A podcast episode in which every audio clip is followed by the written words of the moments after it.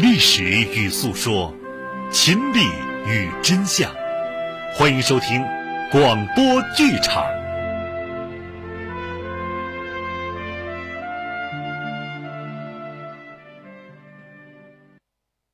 贺龙全传》一百七十四回，白集会的头子周亮，让他的新妇人周三儿去请援兵，没想到这周三儿啊，被工农红军巡访的哨兵给抓住了，把他生擒活拿之后，迅速禀报军团长贺龙。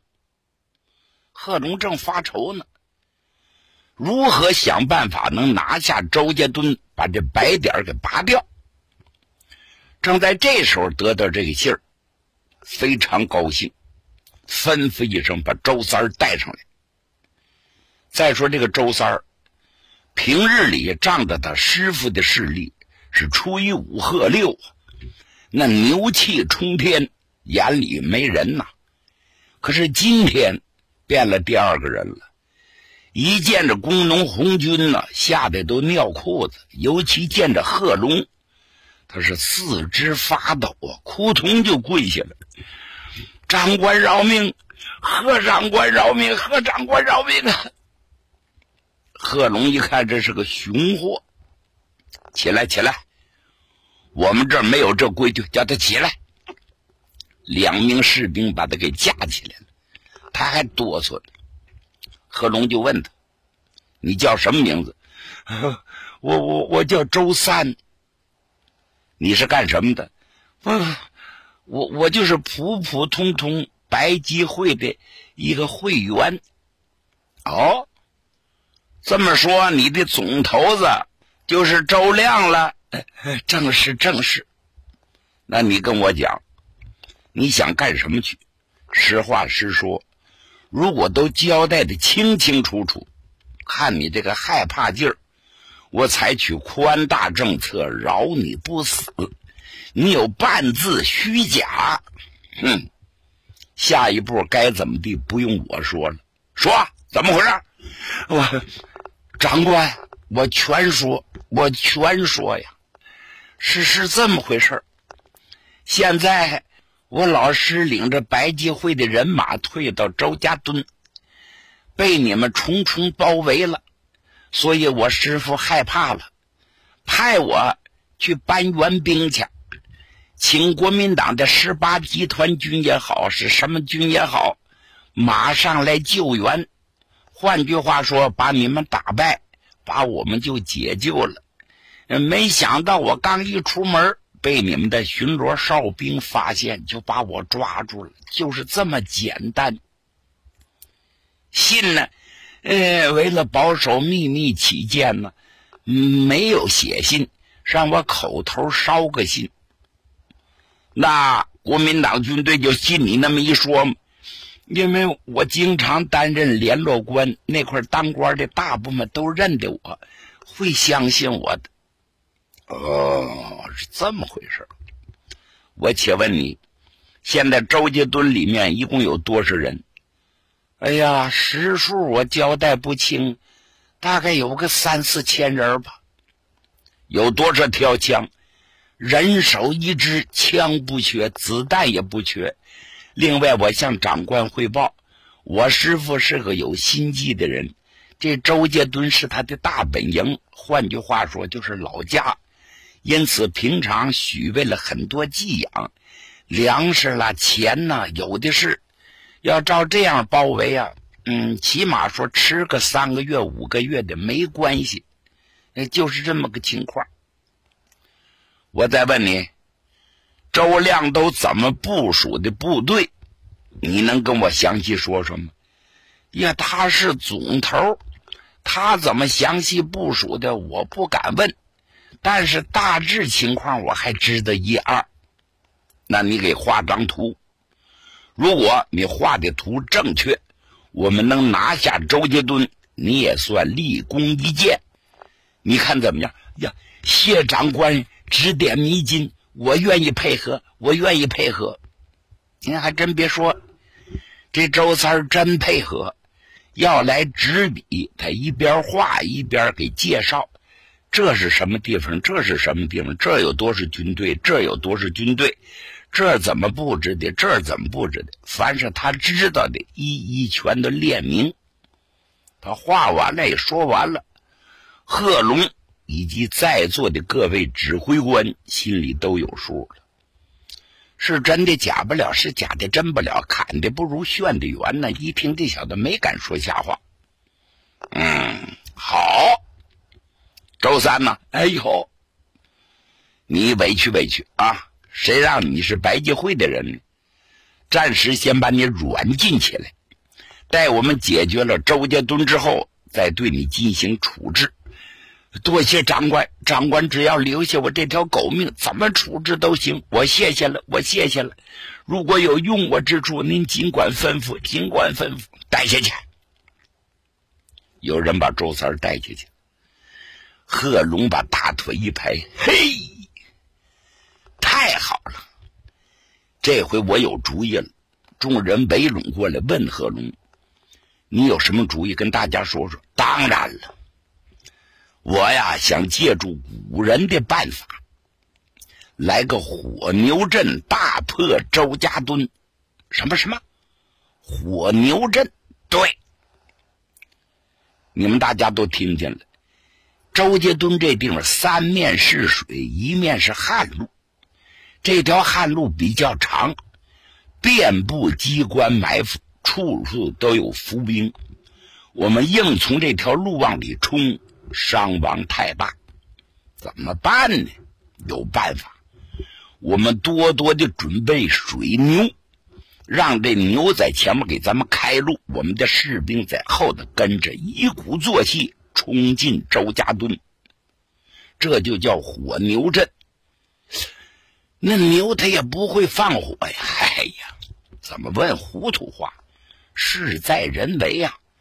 想当年，岳飞就用过火牛阵，杨六郎也用过火牛阵，把那牛尾巴蘸上油点着了，它不就着火了吗？牛一害怕，拼命的往里冲，一条水牛得盯上咱们多少人？哎，要是几百只火牛，这个势力谁能阻挡得住？能代表千军万马呀？哎，真是个好主意啊！贺龙说：“这么办？几百头水牛，咱得想办法呀。附近没有，往远处点多等把这牛凑齐了，咱们再开始动手。一声令下，如山倒啊！开始找水牛吧，当然是花钱买了。就这样，三头、五头、十头、八头，越凑越多，越凑越多。贺龙规定个数目，五百头左右。”筹备了将近十天，和这牛啊全都凑齐了，哞哞直叫啊！按照贺龙的计划，把牛尾巴蘸上油，牛犄角上绑上尖刀，这牛还挡得住啊？那样急了眼，顶你一下，谁受得了啊？不用严格训练，两旁边有士兵赶着就可以了。一看一切齐备，贺龙马上传下令去。王炳南领人攻打左路，卢东升领人攻打右路，段德昌负责攻打正面，指挥火牛阵。贺龙身为三路接应使，啪啪啪啪，全准备好了。当官的好，当兵的好，大伙是摩拳擦掌啊，一个个兴高采烈。心说：“咱们军团长真有两下子，真有道道。看来胜利在握呀！”果不其然，在这一天的傍晚，一切准备就绪了。贺龙吩咐一声：“马上开始进攻。”段德昌领命啊，让战士把那牛尾巴全都点着了。哎呀，那牛可发了毛了。门门直叫，五百多头直奔周家墩就冲下去了，势不可挡。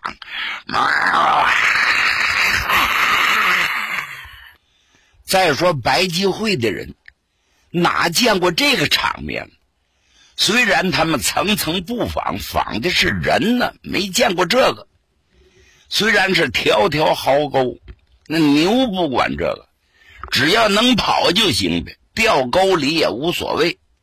所以所有的壕沟都垫平了，剩下的牛照样往里冲。白吉会的人是哭爹叫妈，四散奔逃啊！让卢东升、段德昌、王炳南纷纷给击溃，活捉的活捉，打死的打死，受伤的受伤。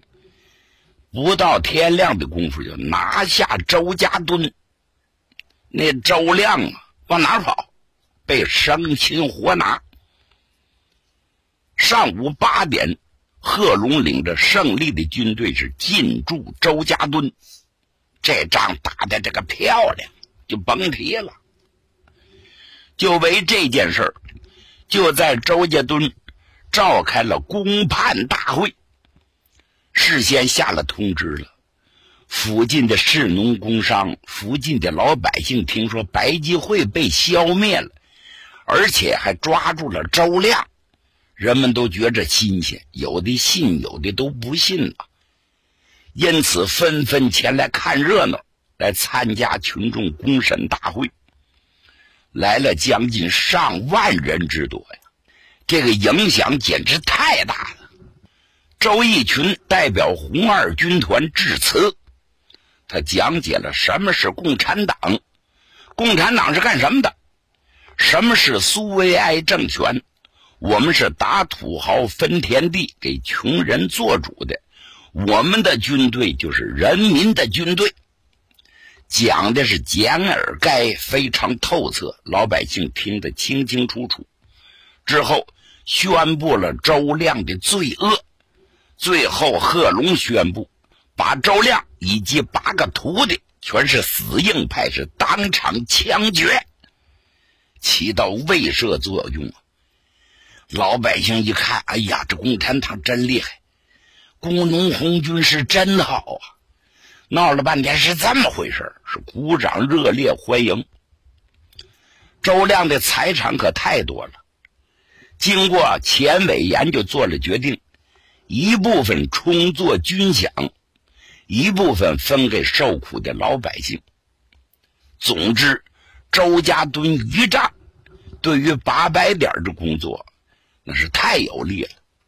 接下来不到一个月，左一个白点右一个白点全都端掉。现在洪湖地区几乎是连成了一片从这头走到那头，你遇不上一个国民党兵，也遇不上一个团防兵，全都是工农红军。老百姓可以自由呼吸，有了房子，有了土地。有了自己的渔船，能不高兴吗？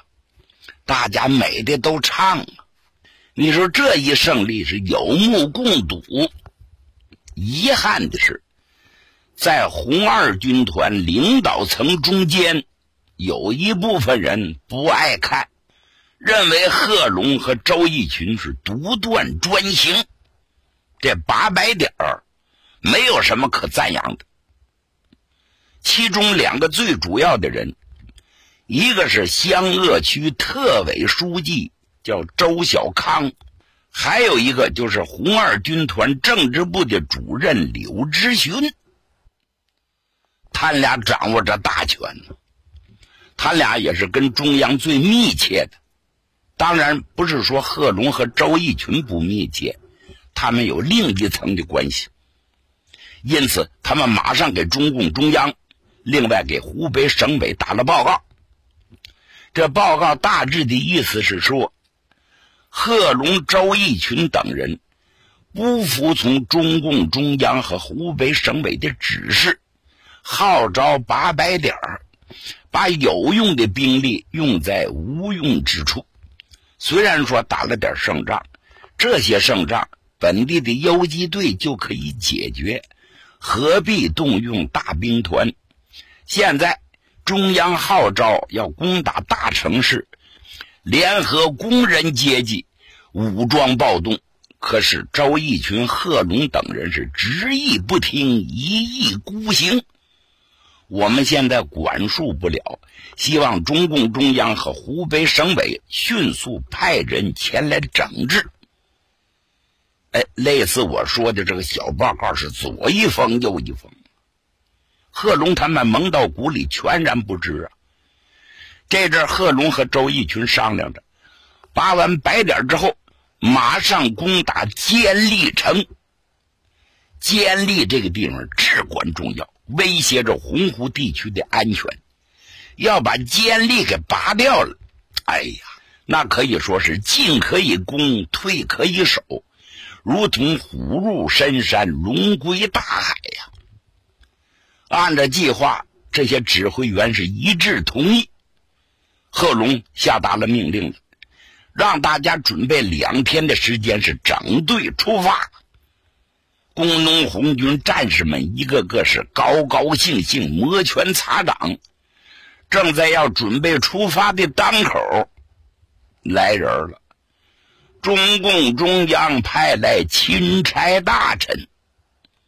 当然，这钦差大臣是我这么说呀，您听得明白？派来直接的领导干部的。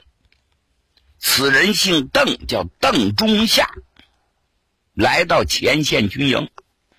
邓中夏原名叫邓康，字叫安石，生于一八九四年，他是湖南益章人。他父亲呢是清末一个举人，当过省的参议员、县长等职。由于为官清正，故邓家家境贫寒。邓中夏八岁的时候进私塾。后在县办小学、衡阳中学、滨州中学读书，毕业之后呢，考入长沙湖南高等师范文史专修班。在一九一七年的时候，邓中夏二十三了，随着父亲到了北京，七月间考进了北京大学文学系，那时候就改名叫邓中夏。邓中夏呢，在北京大学读书的时候，正是辛亥革命烈火消逝、军阀混战之际，整个国家是支离破碎呀。邓中夏耳濡目染了反动统治下人民的悲惨生活，他挥笔写下了两句诗，贴到床头上。诗上写的是：“青操立冰雪，赤手伏龙蛇。”这两句诗啊，上一句摘自文天祥的《正气歌》，下句摘自孙桥集。五四运动之后，邓中夏同李大钊一起成立了北京共产主义小组，从此他投入工人运动的组织和领导，并成为工运领袖。到了一九二七年，蒋汪反共之后。大批共产党员遇害，江苏省委书记陈延年牺牲之后，中共中央遂派邓中夏担任江苏省的省委书记。年底，广州暴动失败，广东省的党组织也遭到了破坏。为了加强广东的领导，在一九二八年初，中共中央又派邓中夏到香港接手了广东省委书记的工作。邓中夏到了广州之后，马上展开工作，收拾了广州暴动失败后的局面。邓中夏从广东回到了上海，不久，他又受命去了莫斯科，出席了中国共产党第六次全国代表大会和赤色职工国际第四次大会。一九三零年七月，邓中夏回到上海。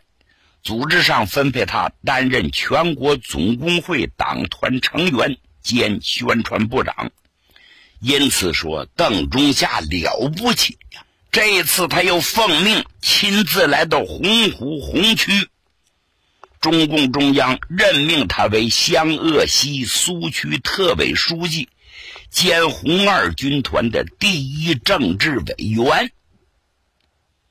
这邓中夏带着尚方宝剑来的。八月九号，邓中夏化妆成一名教书的老先生，带着他媳妇李英、儿子莫托，乘江轮从上海出发。好不容易啊，历尽艰辛，这才来到目的地洪湖地区。事先，贺龙、周逸群等人已经接到中共中央的命令了，说是要派一位重要的领导人才来领导革命工作。贺龙众人就等着，拭目以待呀。等见面之后，一看是邓中夏。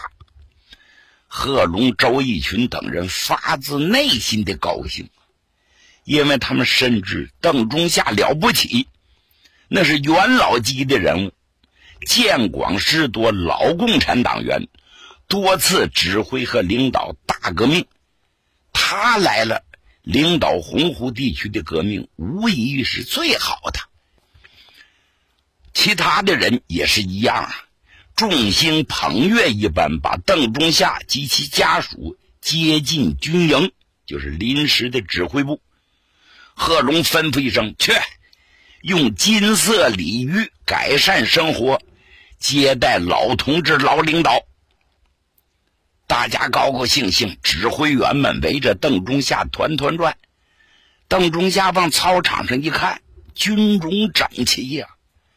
这要整队出发了，还没等出发，邓中夏来了。邓中夏就问：“这是要干什么？”啊，贺龙说：“你要晚来一步，咱遇不到一起了。我们要准备攻打坚利城，拔这个白点儿。”哦，拔白点儿，好啊。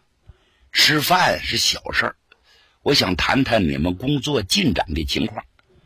其他的人退出，周一群几个负责人坐下，边等着吃饭，边在这汇报工作。贺龙说完了，周一群说：“哎，说着说着，众人就发现邓中夏面沉似水。刚才见面那个高兴劲儿是一扫而光，就知道情况有点不妙。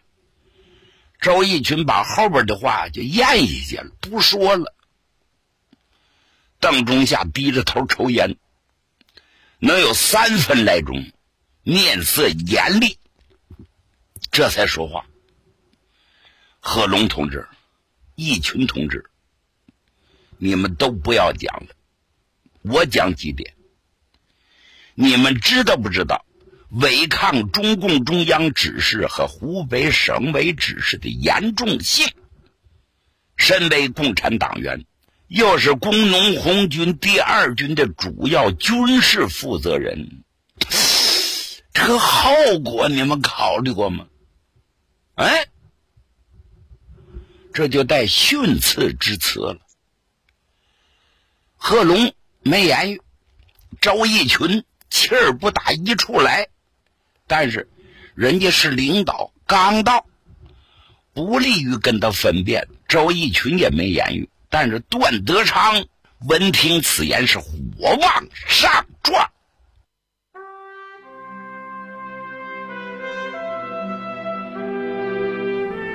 听众朋友，今天的广播剧场就为您播送到这里，欢迎您的收听，请您在明天的同一时间继续收听广播剧场。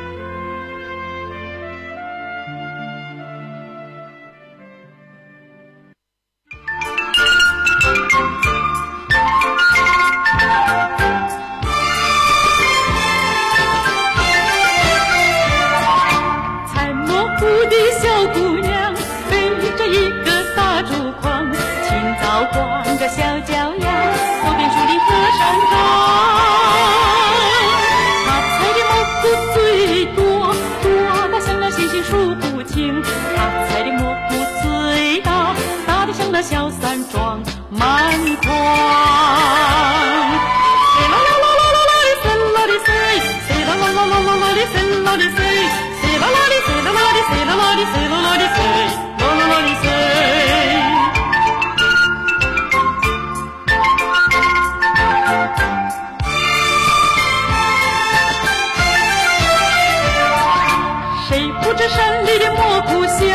她却不肯尝一尝等着赶集的那一天快快飞到集市上